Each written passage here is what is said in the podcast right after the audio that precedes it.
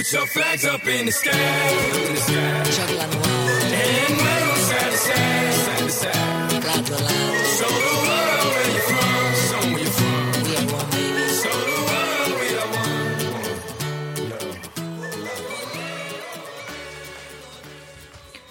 各位朋友，晚上好，这里是看球者说世界杯特别之声，我是 Cedric 宋大雪。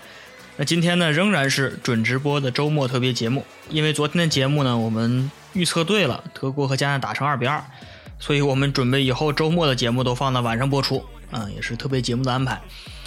当然了，我们工作日的节目仍然是早上播报，便于大家可以在这个上班路上收听，啊、请大家也是按时收听吧。那我们先说一下这个二十二日的比赛结果。第一场比赛是阿根廷一比零战胜伊朗队，最佳球员是梅西。梅西的神奇绝杀将坚定的波斯防线送走，也把广大的中国球迷啊从天台上揪了回来。但现实不能被神来之笔所掩盖。虽然梅西是球王，你也不能要求他场场当救世主，何况啊已经连当两场了。应该注意到，阿根廷面对密集防守几乎没有 B 计划，让人不得不相信主教练已经被架空的传言。第二场比赛，德国队2比2被加纳逼平，最佳球员是加纳队的右后卫阿弗尔。身处绝境加纳队在落后局面下扳平，还让德国队打了八分钟逆风球，不愧是世界杯八强的水准。而反过来啊，这支不善打逆风球的德国队能扳回来，也算是不易。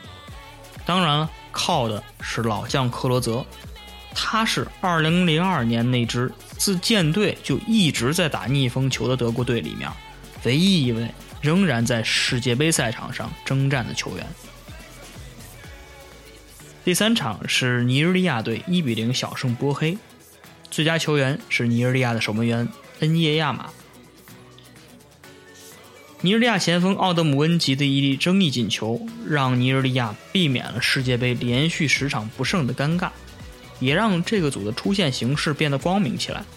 下一场，他们只需在已经出现，而且进攻存在障碍的阿根廷人面前摆好大巴，就可以确保出线了。对手波黑的好球被吹掉，很遗憾，他们的首次世界杯之旅郁闷结束。不过哲科啊，不拼。这也没办法。接下来啊，我们看一下今天凌晨正在进行的这几场比赛的前瞻。那第一场是这个比利时和俄罗斯的比赛，那已经上半场刚刚结束，我也是看了半场的直播。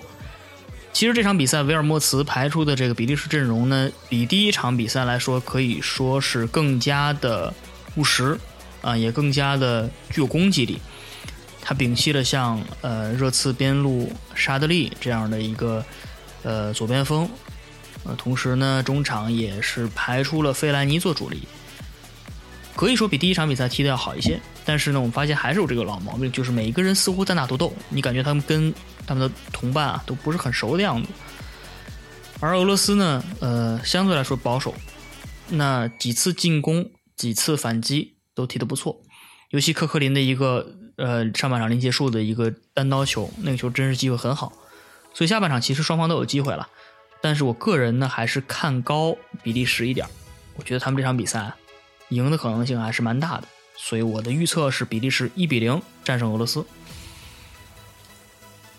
那接下来呢，呃，凌晨三点钟是我们呃亚洲的近邻韩国队对阿尔及利亚队。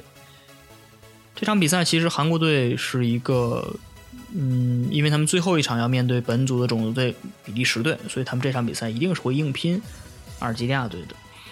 那阿尔及利亚第一场比赛在和比利时的比赛里面展现出了很很具有执行力的防守水平，所以说我们还是看好啊，看好阿尔及利亚的这样的一个防守的实力。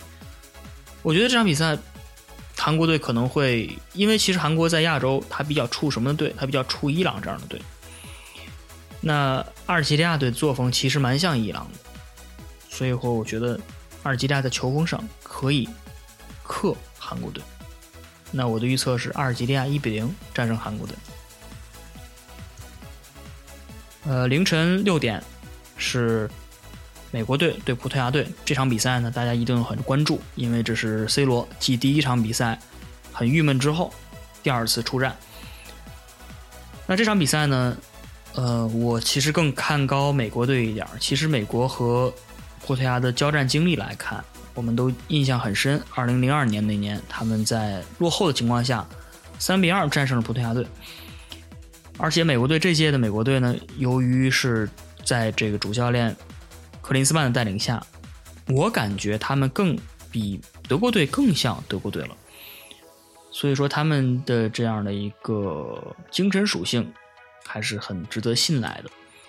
相比起来，葡萄牙队会不会重蹈西班牙的覆辙？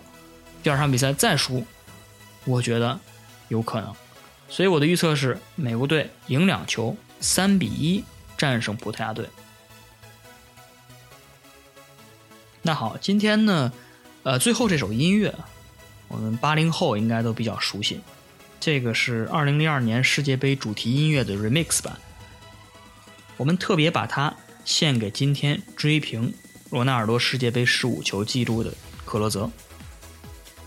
这回克罗泽打进的是一个关键进球。虽然说他现在的空翻啊，已经只能做个屁股墩儿了，但他十二年来一样伟大。二零零二年那支夺得世界杯亚军的德国队，如今只留下克罗泽一个人。从日本的札幌翻到德国的慕尼黑，从南非德班翻到巴西福塔莱萨，十五球，十二年，恰如这一记空翻。恭喜克罗泽，致敬克罗泽。好，比利时和俄罗斯下半场比赛马上开始，今天的节目也告一段落，我们明天早晨再见。